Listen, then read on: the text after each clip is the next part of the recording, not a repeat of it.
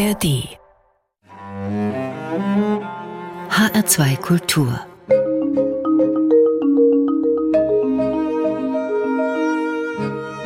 Doppelkopf Heute am Tisch mit dem Schauspieler Matthias Renneisen. Gastgeber ist Nils Kaiser. Herr Renneisen, herzlich willkommen. Dankeschön. Hallo, Herr Kaiser. Matthias Renneisen, als Schauspieler sind Sie in vielen Bereichen unterwegs. Sie sind auf der Bühne, Sie sind im Film zu sehen, im Hörspiel mhm. zu hören. Sie machen auch Lesungen, zum Beispiel auch für den Hessischen Rundfunk. Richtig. Matthias Renneisen, Sie haben die Theaterwelt erobert, von der Provinz kommend, aus Bensheim. Dort mhm. sind Sie geboren worden, in eine Theaterfamilie hinein. Ihr Vater ist kein Unbekannter, das ist Walter Renneisen, ein Thema, über das wir dann vielleicht auch kurz sprechen dürfen oder lieber nicht? Doch, das können das wir. Das machen wir dann noch. Aber Bensheim ist jetzt erstmal interessant. Bensheim an der Bergstraße, fernab der großen Theaterwelt, aber eigentlich doch nicht. Bensheim ist eine Theaterstadt. Was hat Bensheim mit dem Theater zu tun? Ja, das stimmt. Bensheim ist sogar tatsächlich eine wichtige Theaterstadt, denn dort sitzt die Akademie der Darstellenden Künste und da finden jährlich tolle und sogar monatlich tolle Sachen statt. Nämlich monatlich findet äh, die Auszeichnung zum Hörbuch des Monats statt. Jährlich findet der Gertrud Eisoltring statt, die Woche junger Schauspieler und noch einige andere Veranstaltungen. Also deshalb ist sie wirklich eine wichtige kleine Stadt für die deutschsprachige Theaterszene. Und da bin ich aufgewachsen und damit eben auch früh in Berührung gekommen mit der Akademie. Ich war schon als Kind oft in den Vorstellungen der Woche junger Schauspieler und das hat mich geprägt. Vor allem dann als Jugendlicher war ich jedes Jahr da. Und später haben Sie dann sogar dort sich die Preise abgeholt. Ne? 2013 haben Sie in der Woche junger Schauspieler einen Preis gewonnen. Richtig, genau. Das ist ein schöner Sprung jetzt nach vorne gewesen, denn als Jugendlicher war ich jedes Jahr da, fasziniert von den Aufführungen, die ich da gesehen habe aus, ja, aus ganz Deutschland.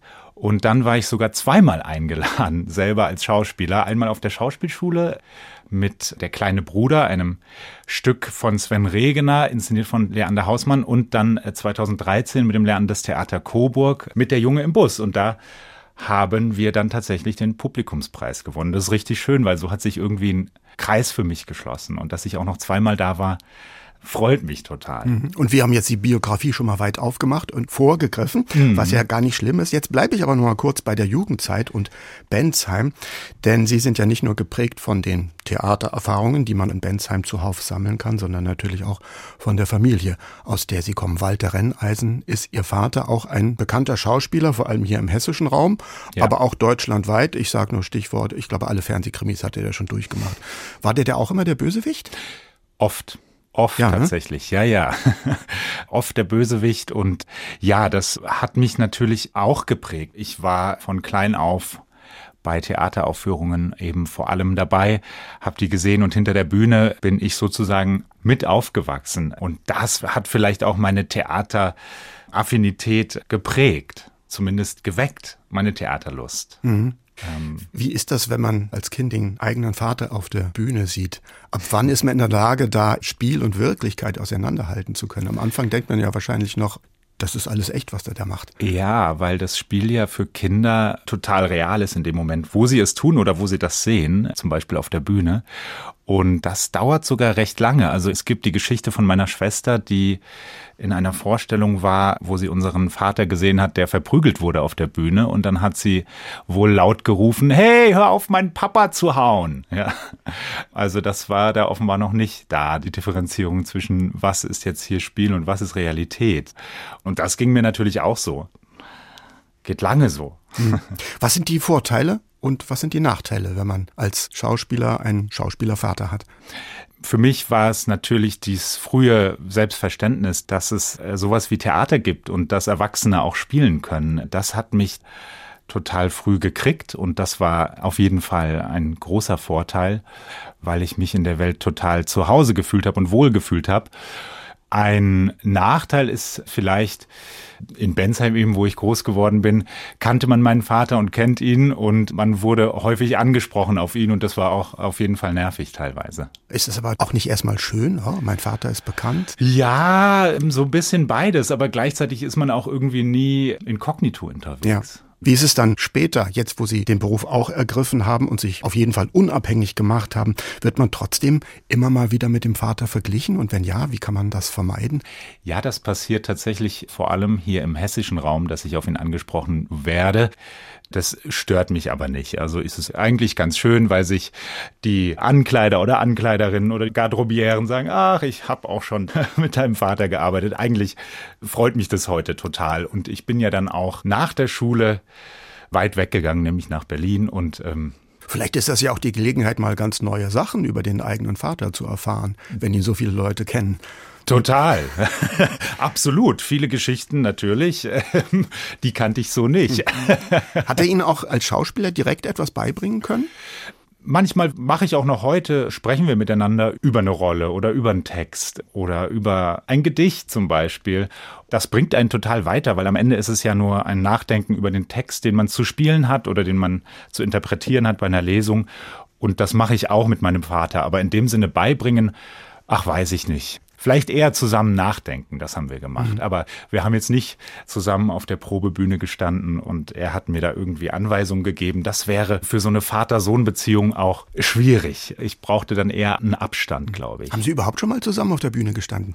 Ja, wir haben Lesungen zusammen gemacht, aber wir haben noch nicht zusammen Theater gespielt. Wir haben eine Mozart-Lesung gemacht wo das total toll auch passt, denn es geht um die Vater-Sohn-Beziehung zwischen dem jungen Mozart und seinem Vater Leopold. Und diese Briefe haben wir gelesen mit einer Pianistin, die vor allem das Frühwerk von Mozart gespielt hat. Dann wollen wir das Thema doch jetzt mal abschließen mhm. und nur noch über Matthias Renneisen sprechen. Vielleicht als erstes mal über Musik, die Sie gerne mögen. Wir spielen im Doppelkopf ja auch immer Musik, die der Gast mitbringt. Und was haben Sie uns als erstes mitgebracht? Als erstes habe ich Rocket Man, nicht von Elton John, von dem wurde es geschrieben, aber von einer Band, die heißt My Morning Jacket. Und dieses Lied, das ist irgendwie bei mir geblieben, weil ich das tatsächlich sogar selber gesungen habe in einer Theaterinszenierung am Landestheater Coburg.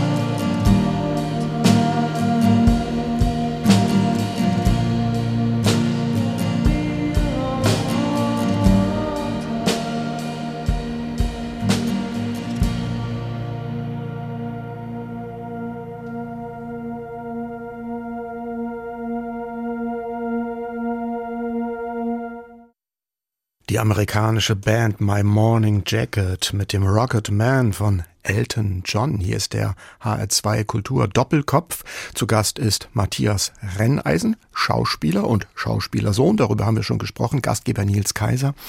Und jetzt sagen Sie nochmal, Herr Renneisen, der Rocketman von Elton John. Ich dachte immer, da geht's um Weltraumfahrten und einen Astronauten, der sich nach Hause sehnt. Aber Sie sagten schon, Sie hören das Lied ganz anders und das hat auch was mit Ihrem Theaterleben zu tun. Ja, genau. Zumindest seitdem ich dieses Stück gespielt habe, genannt Basketball Diaries, was von Jim Carroll eigentlich ein Tagebuch ist. Und das war ein Autor und eine große Basketballhoffnung in den 60er Jahren, der dem Heroin verfallen ist, drogenabhängig wurde, ganz früh.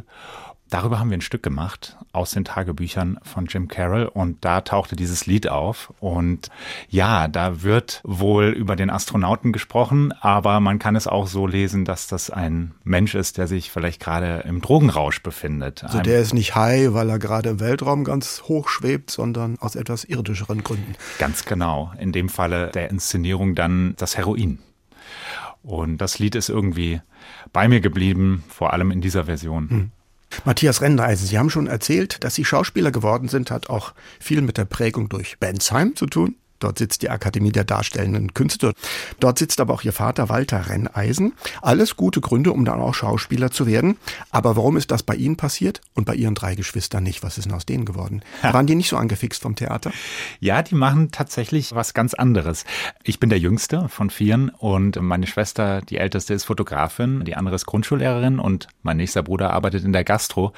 Drei, also mit mir, sind aber in Berlin. Also das heißt, beide meine Schwestern und ich sind interessanterweise in Berlin gelandet. Als erstes meine älteste Schwester, dann ich und dann meine nächstältere Schwester als Grundschullehrerin. Und das ist vielleicht auch wieder Schicksal. Also das heißt, wenn jetzt meine Eltern zu Besuch kommen, haben sie gleich drei Kinder, die dort leben. Das ist auch wieder praktisch. Aber warum sind die keine Schauspieler geworden? Gibt es dafür einen Grund? Naja, also mein Vater, der hat uns da überhaupt nicht reingedrängt oder sowas. Klar, es war für uns selbstverständlich die Theaterwelt und wir haben das alle mitbekommen, aber es gab jetzt überhaupt nie die Erwartungshaltung, dass jetzt alle Schauspieler werden müssen. Von daher war es eigentlich vielleicht eher Zufall, dass ich es dann doch auch geworden bin.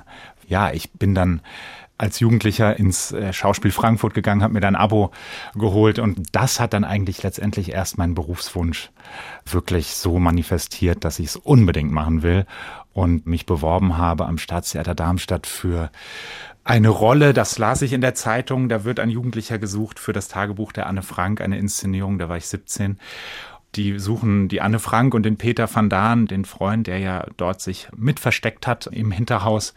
Da habe ich vorgesprochen und wurde da genommen. Und dann spielte ich plötzlich mit 17 am Staatstheater Darmstadt und war von der Schule befreit. Es war alles ganz spannend. Das ist sicher auch eine Prägung für den Beruf. Das war's. Und das war dann eigentlich die letzte Entscheidung, dass ich das wirklich unbedingt machen möchte mit 17. Und davor war ich mir noch nicht so ganz sicher. Teilweise ja. wollte ich auch NBA-Star werden und Basketballer, aber. Das wäre die Alternative gewesen. Das wäre die Alternative gewesen. auch ein Beruf im Rampenlicht. Absolut, absolut. Als ich dann mit zehn in die Hessen-Auswahl gefahren bin und es dann am Ende nicht geklappt hat, habe ich die Basketballkarriere oder zumindest die NBA-Karriere dann doch an den Nagel gehängt. Na, zum Glück gab es dann ja das zweite Standbein. ja. Aber Sie haben dann doch, das haben Sie schon gesagt, die Flucht aus Bensheim angetreten, sind in Berlin gelandet. Ja. Aber immerhin auf der Ernst Busch Schauspielschule, da wird ja auch nicht jeder genommen. Haben Sie es genau darauf abgesehen, dort zu landen, oder war das einfach die Schauspielschule, wo es geklappt hat? Tatsächlich war das mein größter Wunsch auf die Ernst Busch zu kommen, weil ich auch unbedingt nach Berlin wollte. Eben, wie gesagt, meine älteste Schwester war schon in Berlin und ich hatte sie ein paar Mal besucht und ich habe mich in Berlin schockverliebt. Und als dann klar war, ich gehe vorsprechen an die Schauspielschulen, dann wollte ich unbedingt nach Berlin auf die Ernst Busch und dann hat es tatsächlich auch dort geklappt. Ja, also es war vielleicht schicksalshaft. Wer weiß. Äh, jedenfalls hat es dann genau dort geklappt. Und ich habe aber auch an anderen Schauspielschulen vorgesprochen. Ich glaube an vier oder fünf. Und dann aber ausgerechnet Berlin. Und da lebe ich bis heute. Mhm. Ich frage jetzt doch noch mal ein bisschen nach dem Vater. Ist es auch in dem Fall an der Schauspielschule von Vorteil, wenn man aus einer Theaterfamilie kommt? Sieht man die Sache dann realistischer oder vielleicht sogar unrealistischer? Man sieht sie vielleicht dann doch im Großen und Ganzen etwas realistischer. Aber ich wusste es auch schon, als ich am Theater die ersten Schritte selber gegangen bin in Darmstadt, dass das ein weiter Weg wird und dass auch Ablehnung äh, dazugehört in dem Beruf und dass man da einfach auch ein hartes Fell braucht ach, manche Kommilitonen von mir, die haben 20, 30 Mal vorgesprochen, bis es geklappt hat, sind tolle Schauspieler. Also das ist so von den verschiedensten Faktoren abhängig und das ist ja nicht so, dass das dann im Beruf endet plötzlich, sondern man hat ja die Situation später nach der Schauspielschule wieder genauso. Also sei es jetzt ein Casting für einen Film, sei es ein Vorsprechen am Theater, da muss man sich auch wieder durchsetzen. Man muss sich richtig durchbeißen. Ne? Muss sich durchbeißen. Muss das Leben als freier Schauspieler ist nicht leicht. Ja. Ich glaube auch, wenn man sein erstes Festengagement hat, ist es nicht unbedingt leicht, denn die soll nicht so gut bezahlt sein. Aber Sie haben das geschafft. Sie haben nach dem Studium ein Festengagement bekommen am Landestheater in Coburg. So ein mittelgroßes Drei-Sparten-Theater mhm. ist das, aber das ist eigentlich gar nicht so schlecht für den Einstieg, sowas, oder? Für mich war das genau das Richtige, weil ich dort richtig viel zu spielen hatte. Man hat richtig geackert und es war eine super intensive, schöne Zeit, bei der man kaum zum Durchatmen kam, weil man entweder Vorstellung oder Probe oder noch irgendwie eine Lesung hier und da hatte. Das heißt, man hat gespielt, gespielt, gespielt und das war genau das, das, was ich wollte und darüber bin ich total dankbar. Es war wirklich eine tolle Zeit, auch im Rückblick eine skurrile Zeit, Dinge, die einem da teilweise passiert sind. Also ich habe mir in der Premiere bei tatsächlich der Junge im Bus, bei diesem Stück, das auch in Bensheim eingeladen war, zur Woche junger Schauspieler, bei der Premiere in Coburg, habe ich mir in der ersten Minute bei so einem Tanz, wirklich das Stück ging gerade los und ich habe mir zwei Zähne rausgebrochen, die Schneidezähne. Auf der Bühne? Auf der Bühne. Ach du meine Güte. Ja, und ich dachte nur, ach, was machst du jetzt? Also ich spielte weiter und schluckte die die Zahnkrümel runter sozusagen. Und die Kollegin dachte, ich habe mir irgendwie die Zähne geschminkt, also schwarz geschminkt, weil das ein Junge ist eben. Man sieht das ja auch gleich, ne? Im Gen Theater. Richtig, richtig. Und die dachte, ich habe mir für die Premiere noch irgendwie eine Überraschung überlegt, aber es waren tatsächlich die Zähne einfach weg, zwei vorne, zumindest zur Hälfte. Und solche Erinnerungen, die möchte ich nicht missen. Sie haben da aber auch schon richtig Hauptrollen gespielt, ne? Wojcek, habe ich gelesen. Richtig, Wojcek, ja, das war auch eine ganz tolle Produktion, weil wir das mit dem Tanzensemble gemacht haben zusammen. Also Schauspiel und Tanz vermischt. Das heißt, die Tänzer haben auch gespielt und die Schauspieler haben auch getanzt. Und das war auch eine total wichtige Inszenierung, weil ich nochmal den Körper auf eine ganz andere Weise, also meinen Körper kennengelernt habe und auch von den Tänzerinnen und Tänzern total viel mitgenommen habe. Ja, als Schauspieler muss man ja vieles können. Auch tanzen, kämpfen, fechten Richtig. und singen. Richtig. Ach, eine schöne Brücke zur nächsten Musik, oder? Absolut. Was haben Sie da mitgebracht? Jetzt ist es ein Lieblingslied, glaube ich, ne? oder eine Lieblingsband. Ja, jetzt ist es Hey Now von London Grammar. Das ist Musik, die ich total gerne privat zu Hause höre. Sagen Sie uns kurz, warum äh, Sie das so gerne hören? Ja, das ist eine junge Band aus England, die ich mit meiner Partnerin schon live gesehen habe und die wir eigentlich schon beide seit dem ersten Album, ich glaube 2013 oder so ist es erschienen, total gerne mögen und die Musik stellen wir auf ganz laut, wenn wir mit unserem VW-Bus in Urlaub fahren. Okay, wie heißt der Song, den Sie mitgebracht haben? Hey Now.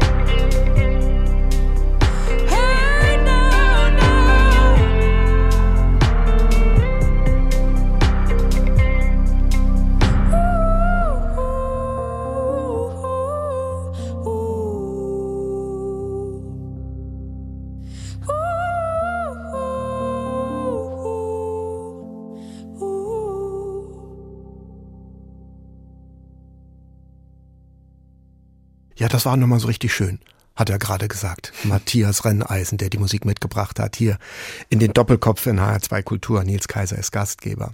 Haben Sie lange nicht mehr gehört, das Lied? Richtig. Ich habe selber lang nicht mehr gehört. So durch dieses Lied Hey Now bin ich auf London Grammar gekommen und habe jetzt eher das aktuelle Album gehört in letzter Zeit. Und das ist schön, das Lied nochmal zu hören, weil das einen in die Gefühle zurückbringt, die man damals hatte, als man auf dieses Lied gestoßen ist. Mittlerweile sind die auch richtige Chartstürmer. Also, kein schlechter Geschmack offenbar.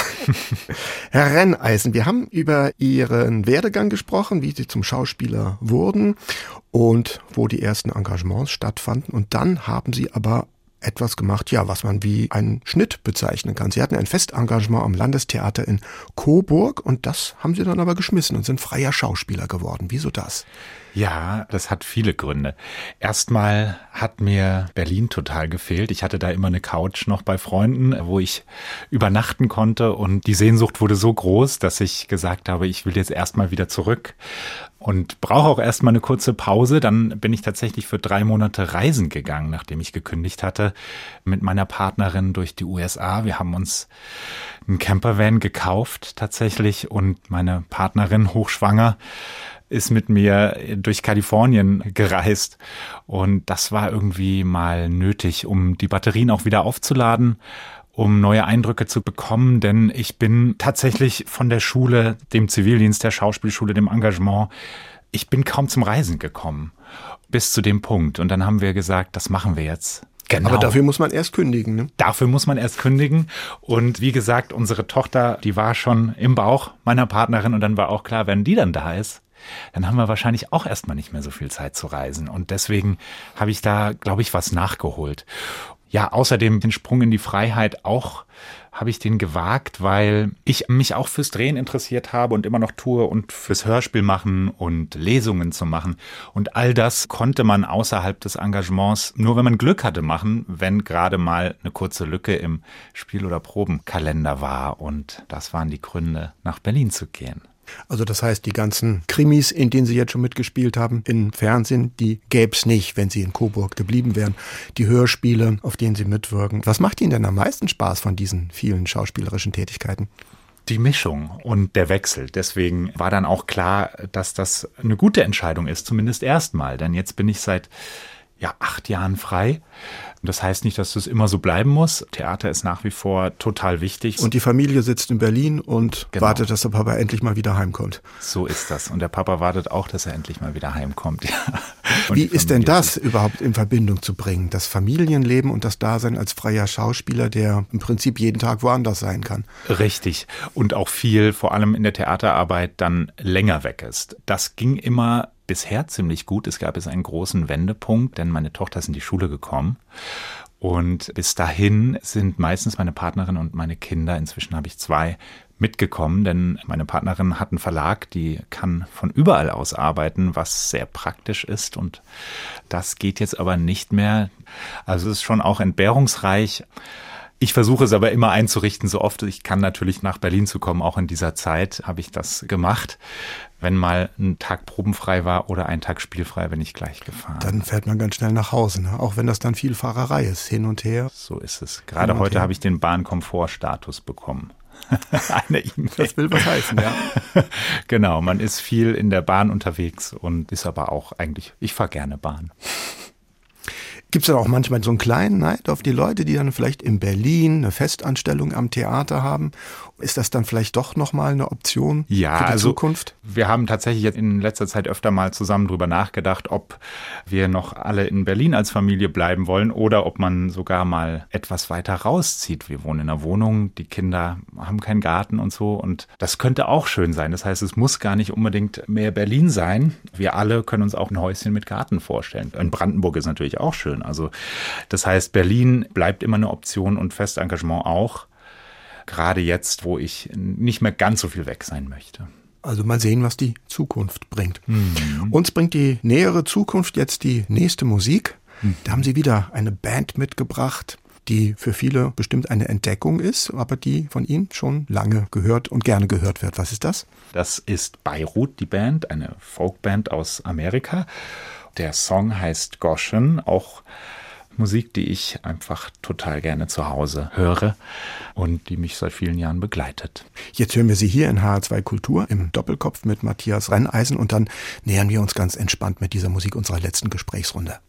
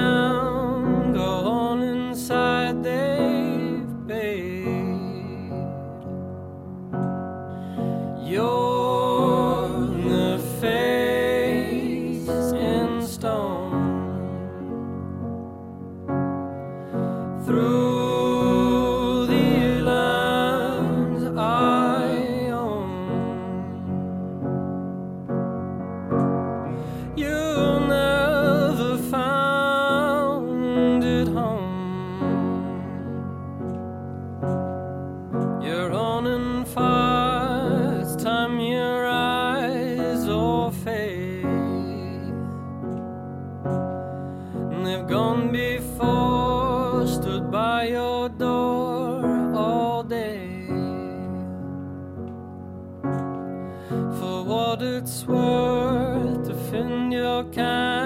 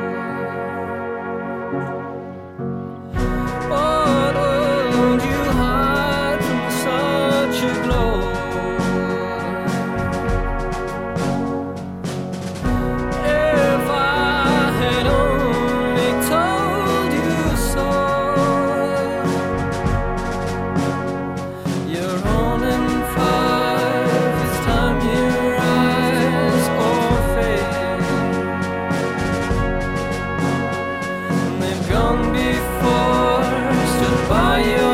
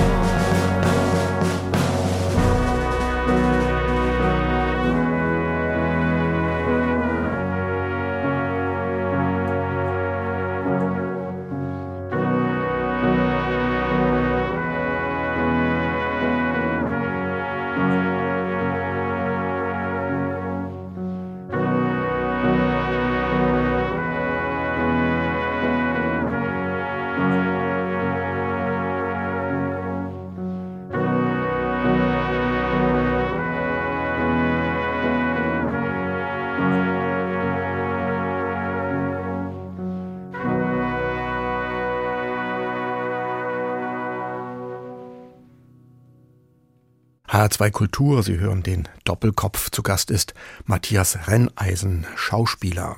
Herr Renneisen, Sie kommen aus einer Schauspielerfamilie. Über den Vater wollen wir jetzt nicht mehr sprechen, aber er ist ja nicht der einzige Schauspieler in der Familie. Da ist ja auch noch die Cousine. Wer ist denn die? Ja, das stimmt. Meine Cousine ist Schauspielerin in England tatsächlich, denn sie ist halb deutsch, halb englisch, da die Schwester meines Vaters ausgewandert ist nach England und dort einen Engländer geheiratet Sagen hat. wir es vielleicht noch, sie heißt Alex Kingston. Genau. Ich habe jetzt gesehen, die hat ja in einem meiner Lieblingsfilme von Peter Greenaway mitgespielt. Der Koch, der Dieb, seine Frau und ihr Liebhaber.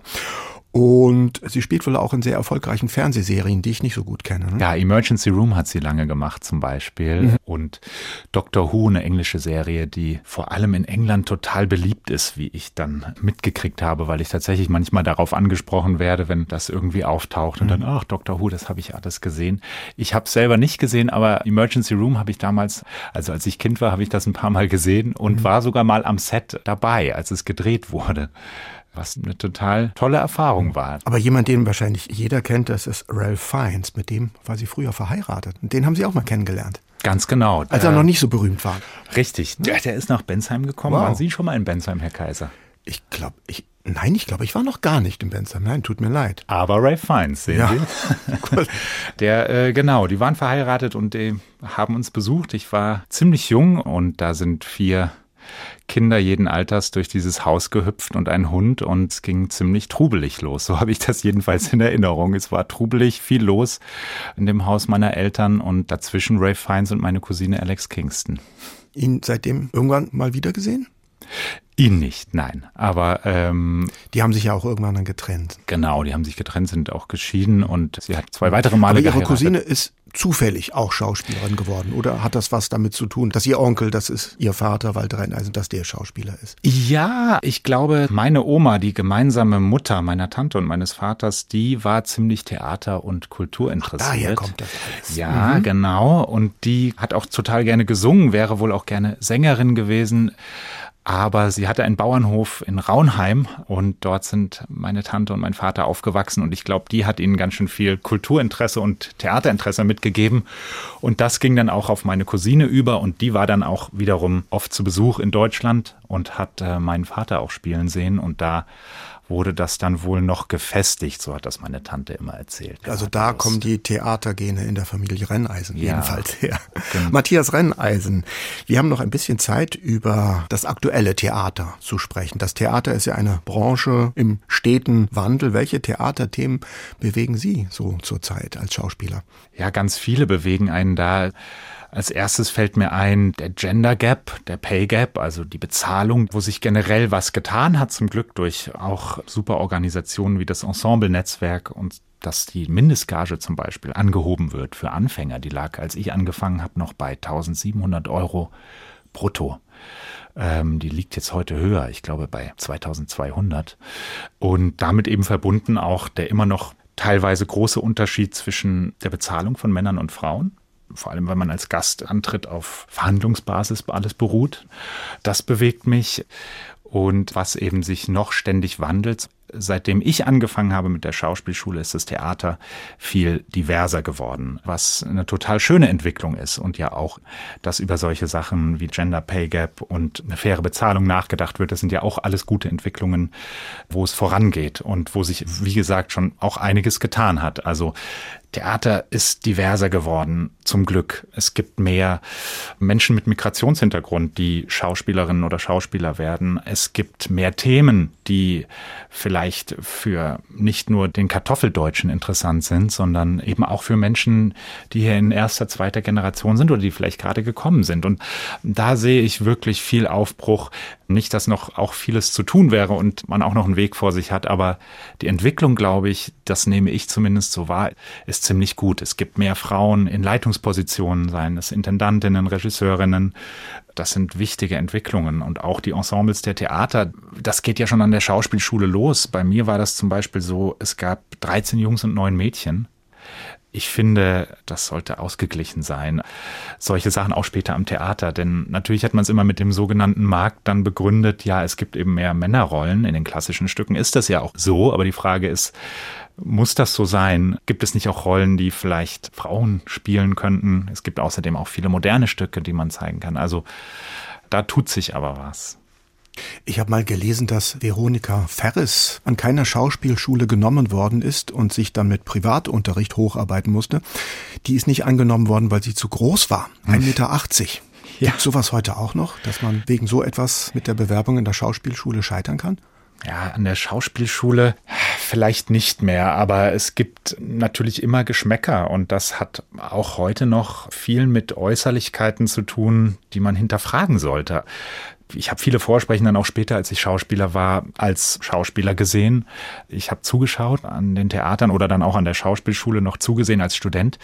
Und teilweise, vor allem am Theater, hieß es dann, ja, wir haben ja schon die braunhaarige XY, eine zweite können wir nicht gebrauchen, jetzt brauchen wir eine blonde. Also das heißt, so äußerliche Bewertungen gibt es leider noch. Aber ich glaube, die neue Generation, die da jetzt gerade weiterkommt in den leitenden Positionen, die arbeitet da ganz gut dagegen. Es tut sich was.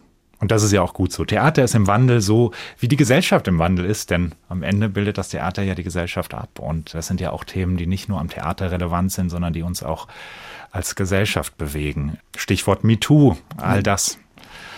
Das spielt natürlich auch weit ins Theater hinein. Ja. Matthias Renneisen. Also schön, dass wir jetzt noch mal ein bisschen über das Theater, das Theaterleben, das Theater im Wandel hier auch gesprochen haben. Und vor allem, was ja auch noch ein Thema gewesen wäre, wäre die Aufregung, die Bühnenangst. Wirklich, Die weil Lampenfieberfrage, die kann man natürlich immer stellen, wenn man Schauspieler hat. Aber genau, wenn ich jetzt so ehrlich, wann waren Sie das letzte Mal aufgeregt, dann wür- würde ich wirklich sagen, ich war hiervor aufgeregt. Vielleicht auch, weil, na, als Schauspieler ist es man gewohnt, man kennt den Fahrplan des Stückes, man hat daran gearbeitet, man improvisiert nicht so viel. man ne? improvisiert nicht so viel. Ja, davor war ich wirklich aufgeregt und ich freue mich aber total, dass es so einen Spaß gemacht hat. Matthias Renneisen, vielen Dank, dass Sie Ich hier danke. bei uns waren in HR2 Kultur im Doppelkopf. Nils Kaiser sagt auch schon mal Tschüss, aber Sie haben uns noch eine letzte Musik mitgebracht, auch eine Lieblingsmusik. Was ist das? Ja, The Cat Empire mit All Night Loud. Eine Band, die ich schon oft live gesehen habe in Berlin und die sich, wie ich gelesen habe, kürzlich aufgelöst hat, die es in dieser Zusammensetzung nicht mehr geben wird, was ich total schade finde. Denn das sind viele Musiker, da sind auch teilweise Gastmusiker immer dabei, aber der Kern, der will in einer neuen Combo wohl weitermachen und das freut mich und ich hoffe, man kann sie in welcher Form auch immer wieder in Berlin sehen, denn es ist eine australische Band. Die haben einen weiten Weg und ich habe sie zwei oder dreimal in Huxleys Neue Welt in Berlin gesehen und da kommt jetzt All Night Loud. Also eine der letzten Gelegenheiten, nochmal The Cat Empire zu hören. Matthias Renneisen, vielen Dank, dass Sie hier waren. Ich danke Alles Ihnen, Gute. Herr Kaiser. Ever since I was 16, I wish that spring would come to me, and I wish that I could dance upon the aisles. Sweat rivers on a stage of steam, I let my thoughts begin a dream. I held my breath and ran into the wild. And each night a horizon grew, and all of us saw just a few till morning's gold would make it disappear. Yet somewhere in my treasured chest is not forgot what must forget, but that's a feeling for another year. And movement has a way like words, you're there before the rhyme is heard, and all that one can do is shape the ride. Miles of a forgotten dream of yours, my love, it's where we've been, and maybe one day soon we will arrive. Playing all night loud, playing all night loud, sing it all night with me, all night loud. Went on a whirlwind trip, the nights unwound, the records flipped, and stillness came like chaos in the lights. And voices like devotion flew across the sea from me to you in music that I still cannot describe. And there are ugly times, it's true, some from me and some from you, and devils have a way of digging down. But A friend is not a friend for life unless your life is worth the strife. So hold on, we'll be alright.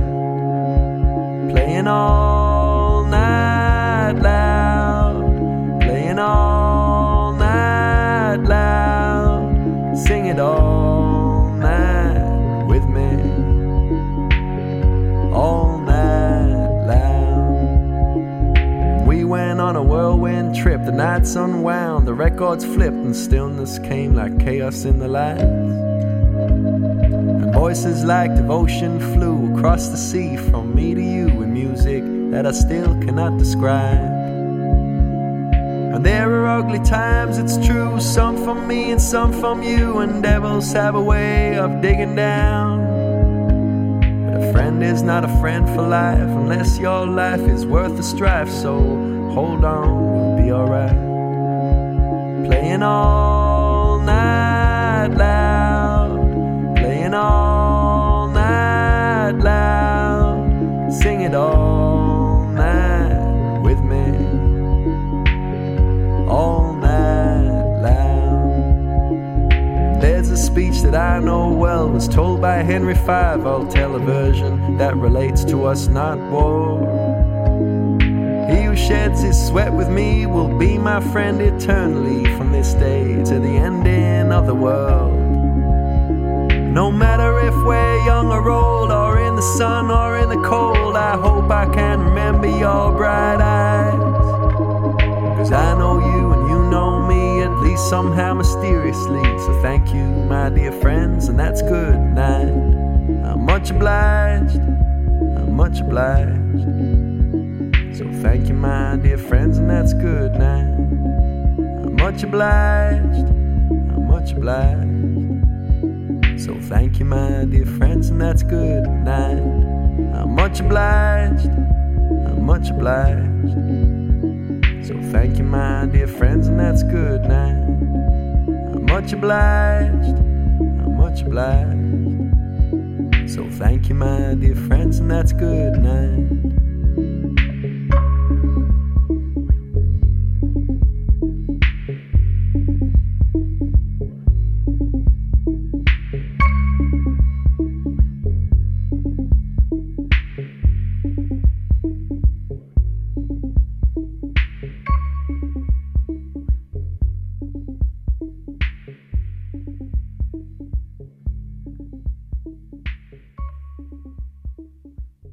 Mehr interessante Gespräche mit Menschen, die etwas zu sagen haben, gibt es jederzeit in der App der ARD Audiothek.